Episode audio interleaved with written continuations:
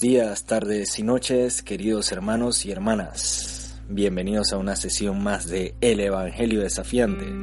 Soy Carlos Alberto Alvarado Salcedo y ¿saben qué? Tengo ganas de compartir en este trigésimo segundo domingo del tiempo ordinario lo que el Señor nos quiere regalar. ¿Y sabes qué es lo mejor? Primero, que Dios te ama. Y segundo, que todas las lecturas de este día tocan tu vida, tocan tus inquietudes, tocan esas preguntas últimas que tú te haces. La segunda carta o el segundo libro de los Macabeos no te puede dejar indiferente. Y la carta de San Pablo a los tesalonicenses, vamos, es que toca toda tu realidad. Y el Evangelio según San Lucas, la verdad que conecta con esas preguntas, con esas dudas que tú mismo tienes.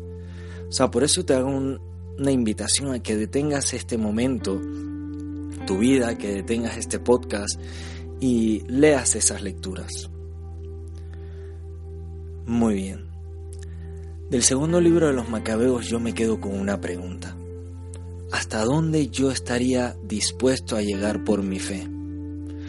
El testimonio de esos hermanos a mí me enternece y me toca totalmente, y me hace pensar que muchas veces yo no sería capaz de llegar hasta tanto o que muchas veces podría dejar el camino del martirio a, medias.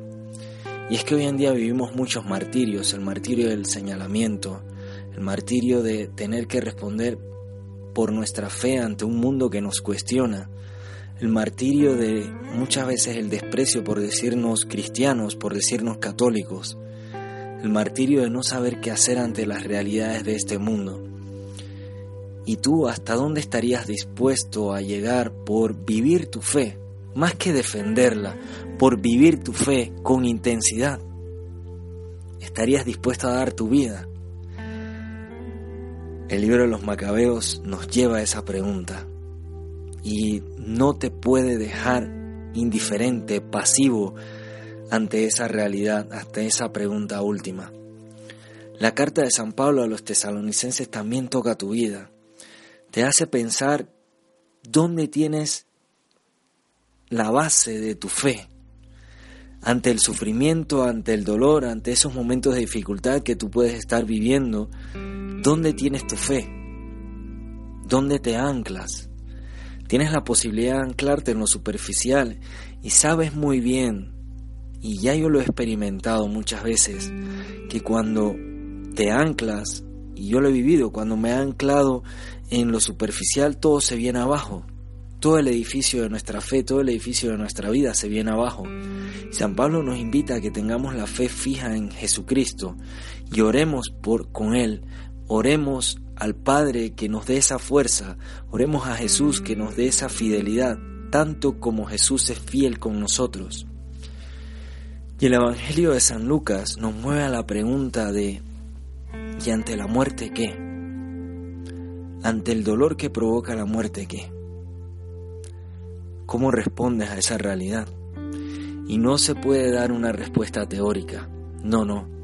Este Evangelio toca tu vida, toca tu realidad última, toca ese miedo que muchas veces experimentas ante la muerte, ante el dolor, ante las personas que se te van, Toca la tristeza que te genera cuando ya alguien a quien tú quieres ya no está a tu lado. Sí, toca lo más profundo de tu vida y cómo respondes. Jesús nos ofrece una clave, la clave de la resurrección, la clave de que Dios, sí, Dios te ama y que te ama tanto, nos ama tanto que rompe con la muerte, porque es un Dios de vivos, un Dios que tiene la última palabra frente a la muerte. Un Dios que con tanto amor rompe con las ataduras de la muerte y nos libera y nos dice que la muerte no es el final, sino que la muerte es el paso a una nueva vida. Pero eso que te digo yo hoy aquí, tienes que vivirlo, tienes que experimentarlo, tienes que gozarlo tú. Te invito a eso. Pero sobre todo a que lleves este evangelio desafiante a tu vida y a que lo compartas con los demás. Te invito a ello. Te invito a que tengas una semana en la clave de la resurrección, en la clave de aquel que se vive amado por el Señor.